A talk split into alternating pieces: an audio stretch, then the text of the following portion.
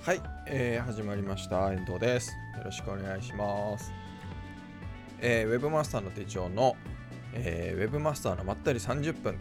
で毎週木曜日夜8時から30分間ですね、えー、まったりゆったりと配信をしております、えー、ウェブ関係のね話題をネタに配信をしております。ちょっとあれかな？配信のなんかかんネットが重いかな？ちょっと YouTube がカクついてる可能性がありますね。Facebook の方とペリスコープは大丈夫そうですけど。YouTube 大丈夫かな？ちょっとなんかあの動画の出力が低すぎますっていうのが出てるのでもしかするとかくついちゃったりしてるかもしれませんが大丈夫かな、まあ、もしあの配信終わった後にですねあのちょっと確認をしてダメそうであれば、えー、まあ、今録画もしてるのでその録画データをアップロードするような形にします。大丈夫かな？大丈夫？ちょっと出力が低すぎますっていうのが出続けているので、もしかしたら YouTube の方で見てくださってる方、途中で切れちゃったりするかもしれないです。あどうも、ウェブケンピさん、こんばんは。あ、大丈夫ですか？リロードしたら。あ、よかったです。ありがとうございます。もう今週も。あ、大丈夫ですね。これなんか Chrome のせいな気もしますね。なんか、なんとなくですけど。ちょっとやっぱ Chrome 重いですよね。なんかね、新しいバージョンになって。なんか Twitter とか Facebook とかも重いし。うん。Chrome はま前から重いんですけどね。こういうのがあると Firefox に戻ろうかななんて思ったりするんですけど。はい、えーまあ、この配信はですね、今もまあちょっと話してたように、Facebook ページと、えー、YouTube チャンネルと、あとはペリスコープ、Twitter のライブ配信ですね、この3つで同時配信をしておりますので、それぞれお好きなところで視聴していただければと思います。で配信が終わった後はですね、それぞれの、えー、ところで動画としてアーカイブが残ります。あとは音声のみですね、ポッドキャスト配信もしておりますので、え iTune とか Google ポッドキャストとか Spotify とか、えー、そういったところで、まあ、音声だけですけども、まあ、ポッドキャストとして視聴、視聴、していただくことができます。はい。まあ、今日の話題ということでなんですが、あまず最初はですね、まあ、軽めのものということで、まあ、GoPro の新しいのが発表されて、えー、ヒーロー7、まあ本当はヒーロー7ブラックとか、あとはシルバーとかいろいろ3種類かなあるんですけど、まあちょっとね、僕はあの GoPro Hero 5のブラックを持ってて、Hero 6はあの買わなかったんですよ。っていうのは、僕やっぱりあの動画をの時にどうしてもねこう変なこだわりというか僕のこだわりでその手ブレ補正が気になるんですねで、えーとまあ、映像がね綺麗になって 4K が撮れるとかあったんですけど、まあ、ヒーロー6の手ブレの感じを見るとえー、と僕はあの GoPro 用のそのジンバルあの手ブレ補正用のこういうね機械がもうあるのでまあいいらないかなと思って買わなかったんですがヒーロー7ああとはまああれですねソニーのあのアクションカムもあってソニーのアクションカムはすごく手ブレ補正が効くのでいいんですよ。でなのでまあ GoPro はもういいかななんて思ってたらえっ、ー、とヒーロー7の方は、まあ、ヒーロー7ブンブラックかはすごい手ブレ補正が効くということでもうジンバルがいらないぐらい GoPro 単体だけで十分だみたいな感じで。で僕もその、まあ、最初先週もしかしたら話したかもしれない。あ Facebook ライブしてる人集まれのところで書いたのかな。あのまちょっと様子を見ようかなと思ってたんです最初は。で、まあ、こういうね GoPro ってね YouTube なんかでもいろんな人がまああの実機レビューとかって出すじゃないですか。そういうのを見てから買うか買わないか決めようかななんて思ってたんですけどあの海外のそのね YouTube とかで見るともう実機のレビューが出ててでそれを見た感じだといや本当にすごいなっていうぐらい手ブレ補正が効いてたんですよ。であとはあの Facebook ライブとかこう YouTube ライブにも対応してるということでこれはちょっと良さそうだなということでいろいろ見てたんですね。で、まあ、日本のあの動画は全然見てなくてもうほぼほぼあのアメリカとか、まあ、欧米のそのなんですか YouTuber さんがね YouTube で、えー、ヒーロー75ヒーロー75ヒーロー7ブンブラックを出してね、こんな感じだよとか、あと解説してくれたり、昨日の解説をしてくれたりっていうのを見て、たらですね、これは買いかもしれないと思って、まあ、買ったんですよ。で、今日発売なんですよね。で、まあ、今日はまだ届いてないので、明日以降になるのかなと思ってるんですけど、もうだいぶ楽しみにしてます。あのジンバルがやっぱねあの旅行なんか行く時にどうしても僕動画が撮るんですよ好きなんででやっぱねジンバルってあるとない方がいいんですよやっぱりでジンバル自体のバッテリーのことも気にしなきゃいけなかったりするしそういう面でこうねこう手持ちのそのハンドルにだけつけて、えー、手ぶれがねひどくなく撮影できるんであればそれがやっぱ一番楽なんですよね。でやっぱり旅行中にそのジンバルって重いしで、まあ、いくらねコンパクトなジンバルとはいえやっぱり目立つんですよ。で撮ってる感たっぷりだし。ね、でその手に持ってうろうろするのも疲れるし。だから本当はカメラ一つだけっていうのでやっぱりソニーのアクションカムなんか本当にもうバッチリこれ完璧っていうだったので、まあ、それに GoPro が匹敵したのかなという感じで楽しみにして。でやっぱライブ配信ができるっていうのも、まあね、結構魅力じゃないかなと思ってるので楽しみにしてます、またまあ来週とか来週にはさすが届いてると思うんですけどね。なんか話ができたらいいなぁなんてます。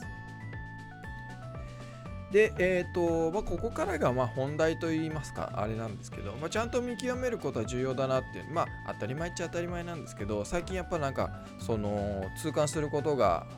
あ重なってまして、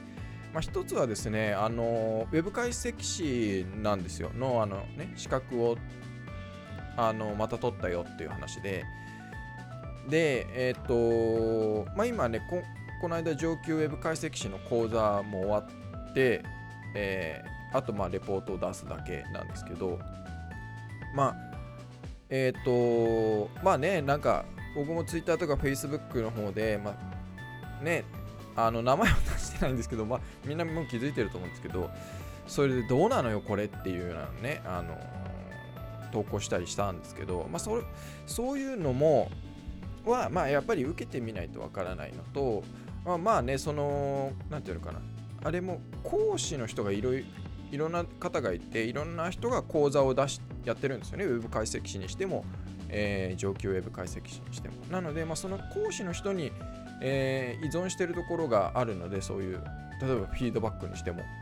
なので、まあ、そういったところは一概に全部がそうとは言えないと思うんですね。うん、で、まあ、この上級まで受けた感想というか、まあ、これ記事にはしないので、まあ、こういうところでお話ししようかなと思ってるんですけど、まず、まあ、ウェブ解析士で、まあ、あのまあ、最初からちょっと長くなっちゃいそうな、パパッと早めに言いますけど、えー、まず、まあ、僕はもともと2013年かな、12年か、ちょっと忘れちゃった、14年だったかな、に、まあ、あのその時のウェブ解析士初級ウェブ解析士って当時は言ってたんですけどそれを、あのー、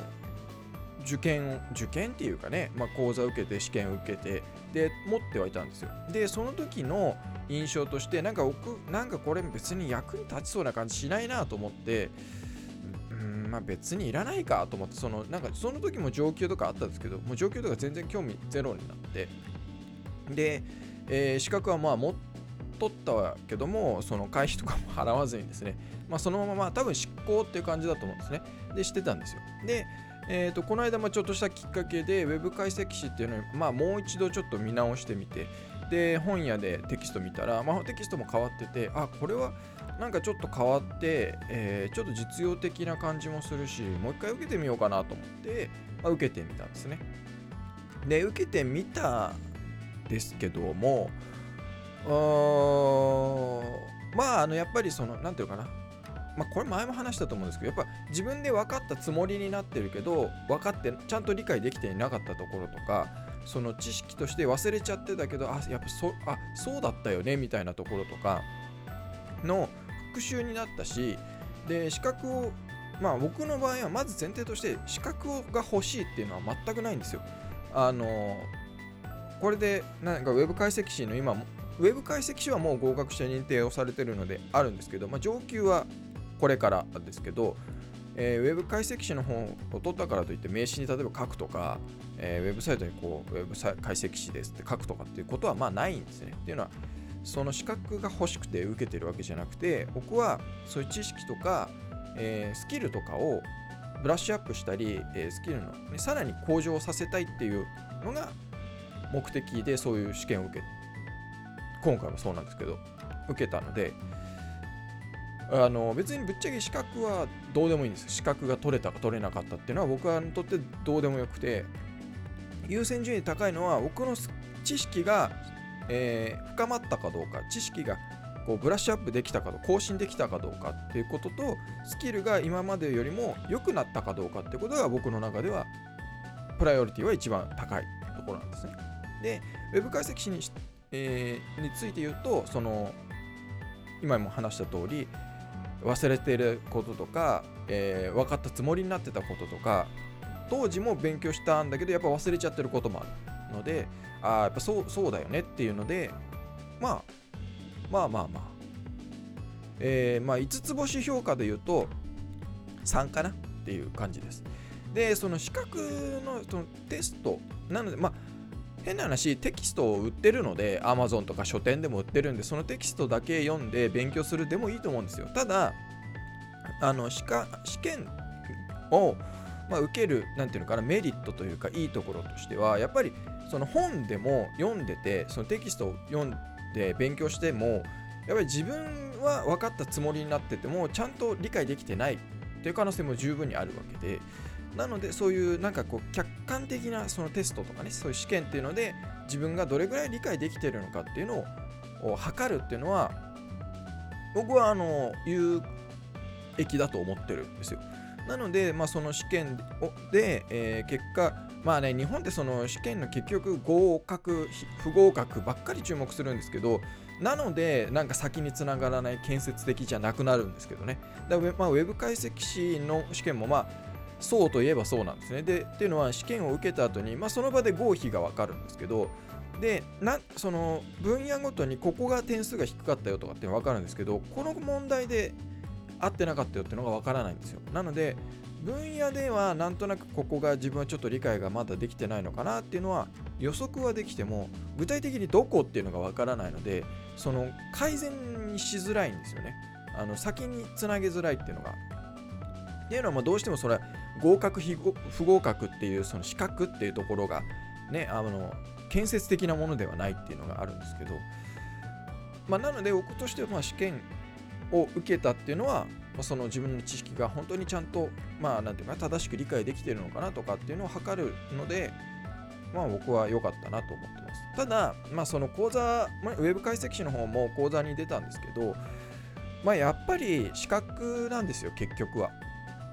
なので、その転職をするとか、就職をする人が、その履歴書に資格、持ってる資格で書くっていうのが、書けるとかっていうのがやっぱりフォーカスされたりもしてたので、で、内容というか、あなんていうかな、その講座というものも、やっぱそこなんだろうなっていう感じは受けてます。で、えー、と今度上級のウェブ解析者の話をすると、えっ、ー、と、まあ、結構ですね、あの上級ウェブ解析士でもう当然僕のあの目的はさっき話した通り自分の知識とかスキルとかあるいは、本当スキルアップがしたかったんですよ。そのレポートとかもそうだし、資料とかもそうだし、えー、まあ、その歌ってるね、ウェブ上級ウェブ解析士の協会として歌ってるのが、要はコンサルティングできるようになりますよっていう、コンサルタントとしてのみたいなことを歌ってるので、まあ僕は別に、まあ、コンサルタントってまあね、前から言葉が好きじゃないって常々言ってるんで、コンサルタントっていうのにあんまりなりたくないんですけど、まあ、こどうしてもまあ分かりやすくす、ね、伝わりやすいんでコンサルティングとかって言ったりするんですけどなんか僕は違うと常々思ってるんですね。うんまあ、っていうのはまあ話が長くなっちゃうのでまた別の機会にしますけどで、えー、とその上級ウェブ解析士で、まあ、どういう風な構成になっているかっていうとまず講座は2日あります。上級ウェブ解析士の講座は2日ある。でえっ、ー、と1日6時間かな、まあ、休憩が入るんで、まあ、実質7時間ぐらい、えー、ずっとその講義を受けるって感じですね。でそれ以外に事前課題と中間課題と、えー、終了レポートってこの3つの課題があります。でこの3つの課題の点数で、えーまあ、上級ウェブ解析士の資格が、まあ、合格するか不合格になるかっていうのが決まるんですね。でこれでまあもう勘のいい方は分かると思うんですけど勉強する前の事前課題が採点の対象になってるんですよ。なのでその人材を育てる、えー、上級ウェブ解析士としてそのウェブ解析ができる人材を育てるっていう意味でのまああの構成ではないんですよね。なので研修としては破綻してるんです。事前課題でだから Day1、Day2 ってあるんですけど Day1 の前の事前課題でえー、もう採点の対象になってその Day1 についあ事前課題については何のレクチャーを受けずにやるわけですよ。なのでもともとそのコンサルティングをやガリガリやってたやってる方とかね仕事でやってるコンサルティング会社にいるとかもともとアナリティクスのアクセス解析とかそういうアナリティストとしてやってる方であればできると思うんですけどその内容としてえー、これどうやってやるの？みたいなどうやって作るの？みたいなのが多々あるんですよ。でそのネット上にねその上級ウェブ解析士の人を受けた人のそのレビューとか、まあ、ブログで書かれてる方もいらっしゃるんですけどそういう人たちもやっぱり事前課題とか大変だったとで一生懸命 Google とかで検索をして、えー、大変でしたって書いてあってそれってどうなのっていう 僕としてはですねその人材育成っていう段階ではそれでいいのかっていうのが僕はあるんですよ。でっていうのは、まあ、なんでそういうふうに思うかっていうともともと僕あの日本語教師の資格を持っててそれもがっつりね1年ぐらいずっとやってあの研修とかをしてたのでそれでそういうのからするそういうのを受けてたし日本語教師としてやってた自分からするといやこれで人材育成っていうのは、うん、きついすぎるだろうっていうのがあってでそのまあ事前課題に対して動画で簡易的なそういうこういうものですみたいな説明があるんですけどそれは本当に説明なんですよ。なのでレクチャーではないんですね。解説ではなくて、えー、まあ、例え、まあ、どういう感じかっていうとえー、っとそうですね。えー、簡単に、まあ、例え話で言うと、まあ、内容は全然違いますけどね。例えで言うと分かりやすく言うとどういう感じかっていうのが分かりやすく言うとお例えばね、えーまあ、SEO でで言うとですね SEO で魅力的なタイトルをつけます、ね、っていうレベルなんですよ。タイトルをつタイトルをつけるっていう、ね、タイトル記事のとかページのタイトルをつけましょうっていう課題でタイトルは魅力的なタイトルをつけましょう。で終わるんですよ。解説その事前解説あ事前課題に対してのその動画のレクチャーっていうハウがないんですよ。どうやるかっていうところがないのではってなっちゃうわけですよ、ね、だからそのハウがないからハウが提供されずに事前課題ってことになるのででそれをまあ出すわけじゃないですか。でまあ作ってね。でその事前課題の内容とかのレクチャーっていうのが解説は Day1 にあるわけですよ。Day1 でその事前課題の内容をこういうものです。こういうふうに書きますとか。で、まあまあね、それはわかる。まあ後で話します。あの、ね、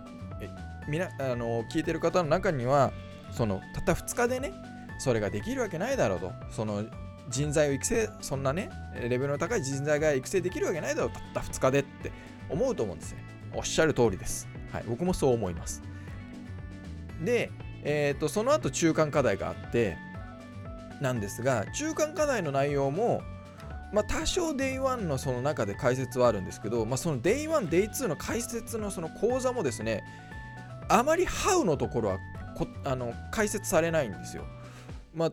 こういうものですみたいな解説はあるんですね。だから SEO で、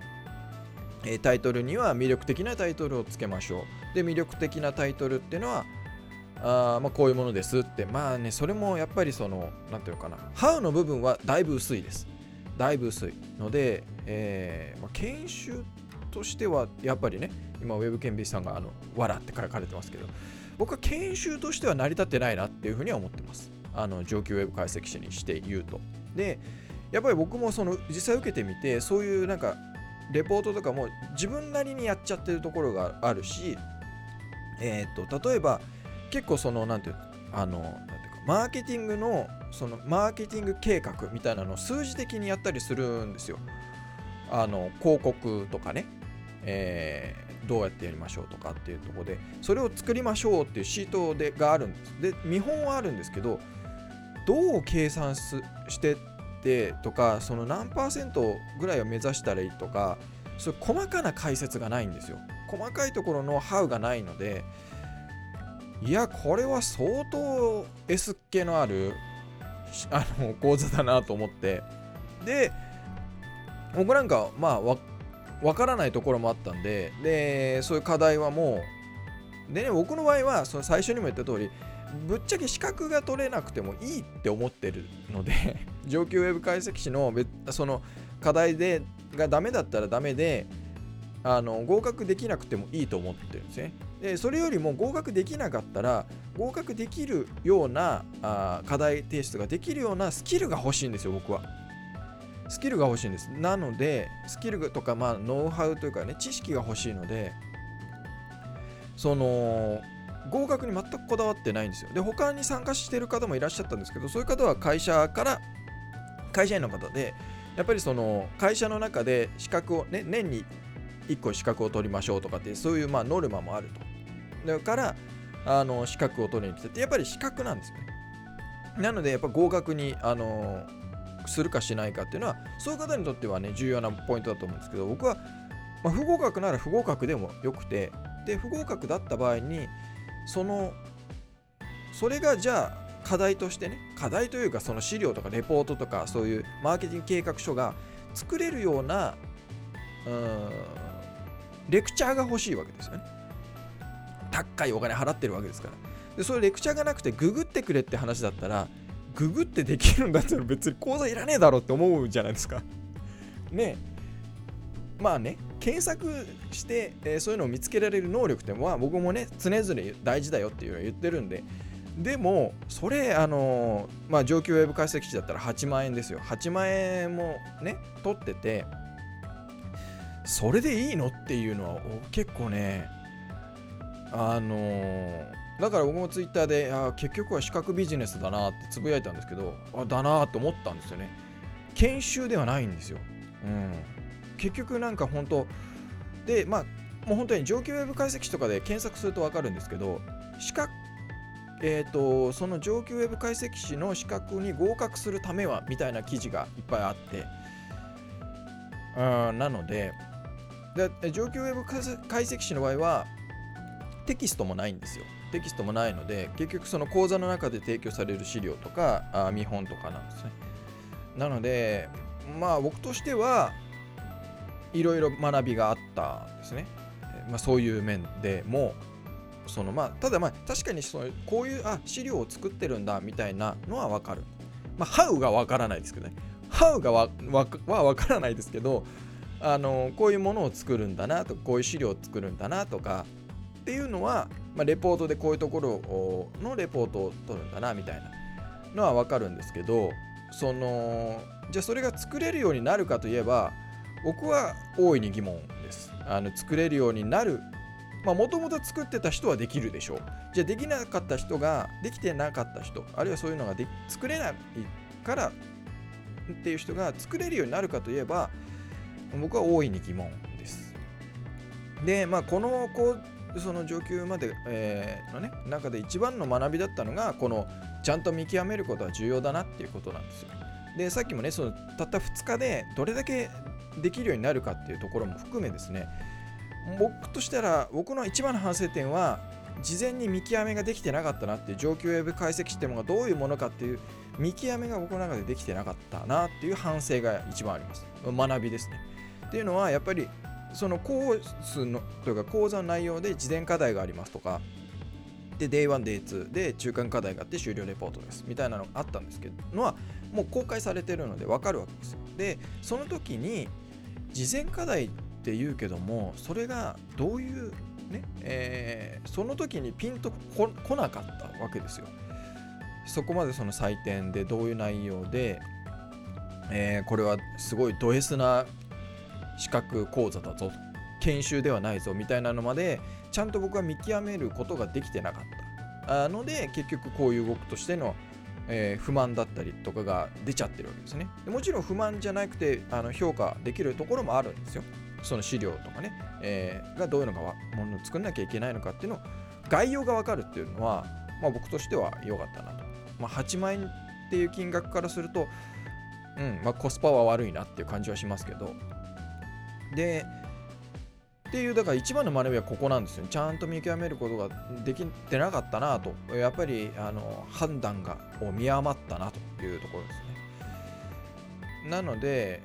でまあもう一個あったのはこれまた全然別件でですね。あの僕のユーデミーの SEO の講座をの、えー、コースを見ていただくと分かるんですけどレビューのあのまあ星5つとかっていう評価なので星1個っていうレビューが最近ついたんですね。で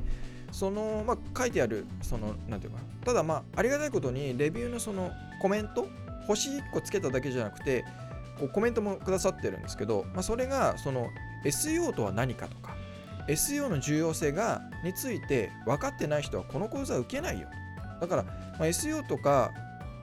この講座を受ける人は SEO とは何か、SEO の重要性がについては分かってるよと。だからそんな説明はいらないと。で、その説明についても、話が長いというふうに、えー、っていうレビューがついてて、で、えーまあ、低評価ポイントがいくつかついてるんですけど、で、まあね、僕、あの皆さんご存知の通りですね、ズバってあのそのレビューに対しては回答してるんですね。で、あのそれも僕のこの上級ウェブ解析士と同じだと思うんですよ。で、そこのコメント、そのレビューに対してのコメントも書いたんですけど、えーと、僕のその SEO 対策のこう上ユーデミとかあとはまあ、えー、シェアウィズとかで公開しているものは説明欄のところにもうきっちり書いてるわけですよ。でタイトルにも初級って書いてあるしあの SEO について知りたい人基礎をしっかり、えー、学びたい人とか基礎について知りたい人基本について知りたい人のための講座ですっていうふうにコースですよっていうふうに書いてあってでその中のでもちろんですね、まあ、シェアウィズにしろユーデミにしろ、えー、同じなんですがカリキュラムとして、まあ、こういう内容のあの動画がありますっていうのが見れるわけですね。もちろんその受講する前に、お金を支払う前にそういったものは見れるわけです。全部見れるわけですよ。あの動画の内容までは見れないですよ。あの動画動画を実際に見ることはできないですけども、どういうカリキュラムあの各項目の中にあるかっていう。だ動画各動画のタイトルは見れるわけですね。で、えー、各動画プラスそのこうん、カリキュラムのその動画動画の中の説明概要みたいなのも書いてあるわけです。でっていうのがあるのでそれを見ればですねそこに SEO とはとか SEO がなぜ重要かみたいなのがかあのコースに含まれてるのはおすぐ分かるわけですよだからそのレビューの方はそういうところを見ずにあの多分タイトルだけを見てでユーデミなんか安いのですぐパッと受講しちゃったんだと思うんですね。で受講したところ、まあ、その自分が望む、まあ、期待してたものとは違ってたということなんですけど、まあ、それもですねちゃんと見極めができてなかったんだと思うんですね。僕が上級ウェブ解析士に対してそういう見極めができてなかったのと同じく。でやっぱりこういうのってその本とかあのでもいろいろあるわけじゃないですか。セミナーとかねその研修とかでもやっぱりそうだと思うんですけど。でそのやっぱり内容がねその全然ダメだっていうその説明されてる内容がだ上級ウェブ解析士の場合は あのまあねハウのところが薄いんで内容として僕は質が高いとはとても思えない思ってないんですけどまあそれはちょっと置いといて。あの質の部分とかねもで不満が出るっていうのはそれはこう提供してる側がしっかり受け止めて改善をしなければいけないところだと思うんですけどそうではない。だから、えー、受講する側のあのある程度の責任っていうのもあってやっぱ本を読む時でもそうなんですよね。だから Amazon のレビューなんかでもねあるじゃないですか。あのこれもこれもしょっちゅう言ってるんでもう皆さん耳にタコだと思うんですけどそのあもう30分になっちゃったちょっとちょっとあと10分ぐらいあと10分ぐらいちょっと話させてくださいあのね本でもこれは初級ですよとか基本ですよ基礎ですよって書いてあるのに基礎的なことしか書かれてないとかって低評価する人いるじゃないですか。だからタイトルに基礎って書いてあるじゃんみたいな。ね。なんでそれ上級の本読まないのよみたいな。中級の本読まないのよっていう。で、本でも目次ってあるわけですよ。だから目次を見ればどういう内容のものかっていうのはやっぱ分かるんで、そこからやっぱりちゃんと判断をして自分が望んでいるものなのかなと自分が求めてるものなのかなっていうのはあのー、ねちゃんと見極めなきゃいけないじゃないですか。ねだからそのまあそのレビューをね見ている人からすればあこの人ちゃんとあのー、いやいやみたいな僕と同じようなツッコミしてる人たくさんいると思うんですよね。でねいやそれあなたが選び間違えてるだけじゃんっていうツッコミしたくなるねレビューとかもいっぱいあるので。だからなんか僕はもうそういうのもうなんかそういうのがね、ちゃんと見ようよっていう自分が言ってたにもかかわらずその上級ウェブ解析士の時には僕はできてなかったなっていうのですごく反省をしてまああのー、そのでもそういうのがあったからこそ、まあ、今後同じね過ちを繰り返さなければいいだけなのでしっかりとね、えー、見極めていきたいなというふうには思っております。でまああのまあ上級あのウェブ解析士多分ね僕のあの課題をの感じとかでも、まあ、多分不合格なんですよ。っていうのは、えっ、ー、とまあ、で事前課題なんかもよくわかんないからと思って何にも書かずに、まあ、何にも書かずにではないですけど何にもほぼ何も書かずに出しているものもあったりするしで中間課題もうんなんかめんどくさいなと思い始めちゃって別に資格とかいらないしでその課題に対しても要はここができてないよみたいなののフィードバックがないんですよ。で、フィードバックも僕は Web 解析士のところを受けたところと同じ人なんですよ、講師の人は。なので、Web 解析士のそのレポートに対してのフィードバックがマジかっていう、えーってちょっとね、あの本当、あの Web 解析士協会の不信不信感しか持たないようなフィードバックだったので、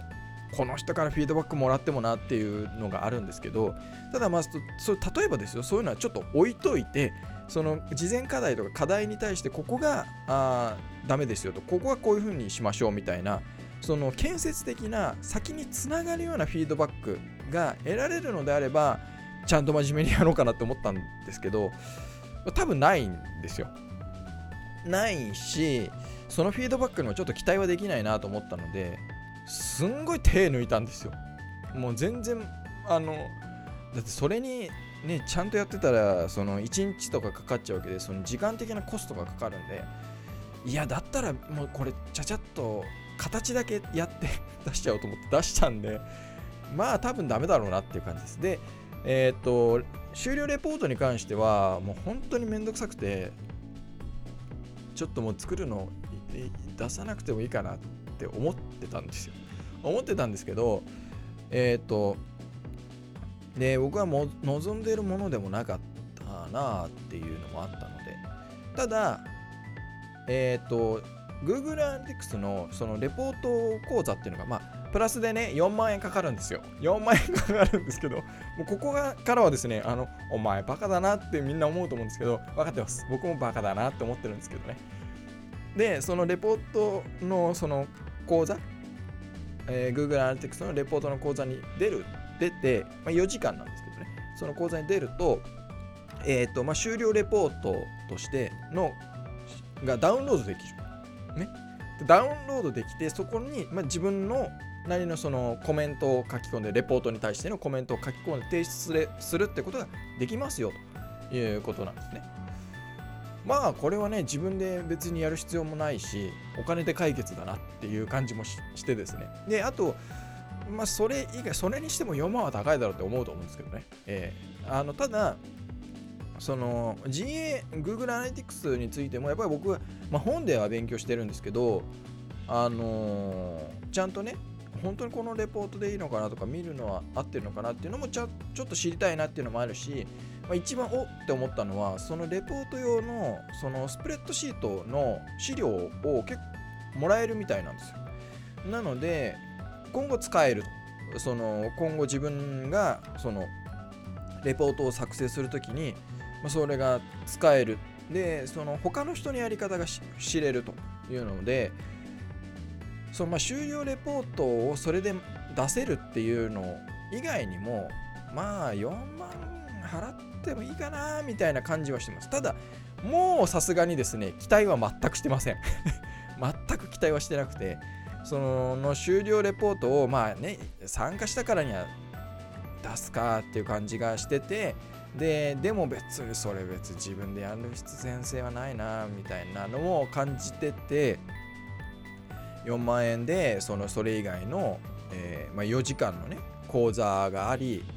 えー、そのレポート作成用のスプレッドシートももらえ終了レポートのね、えー、データももらえそれにコメントを書けば終了レポートとして出していいですよということであればこれはお金で解決だなと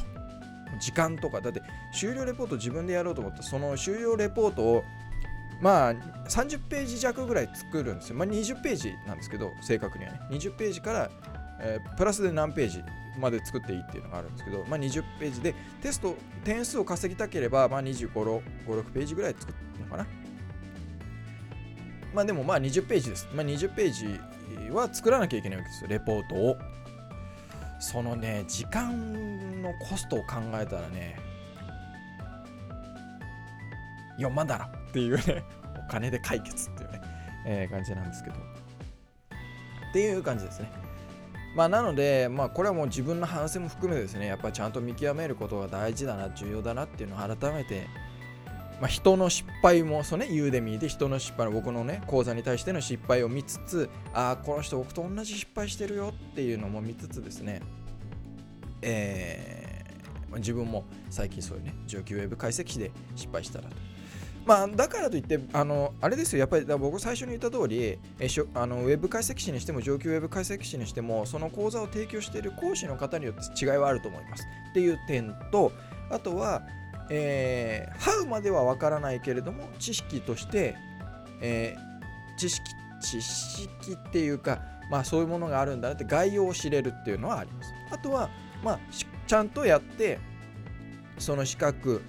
ね、上級ウェブ解析士にしてももうウェブ解析士にしても資格を取ることができればあ履歴書とかには書けるので転職をしたいとか就職活動にそういう資格が欲しいとかっていう方であれば、えー、受講受験してみてもいいんじゃないかなと思いますただ僕みたいにその知識をもっと深めたいとか、えー、理解を深めたいとか、えー、スキルアップをしたいという方は他を探した方がいいかなっていうのが僕の意見です。ただ、これはあくまでも僕個人 個人の意見なので、えーねえー、これを聞いてくださってる方が同じように上級ウェブ解析士を受けた時に僕と同じような感想を持つかもしれないしもしかしたら遠藤お前何言っちゃってるのあんなにいい講座ねないぜっていう風になるかもしれないのでそこはですね皆さん一人一人が見極めていただけたらいいかなと思います。はいね、えー、10分経っちゃいました。すみませんね。ありがとうございます。30分ぐらい聞きたいっていうね、ありますけど、まあ、あんまり長くてもらえる。あと、まあ、あさらさらと言いますね。基礎が分かっていて成果が出せないっていうのは、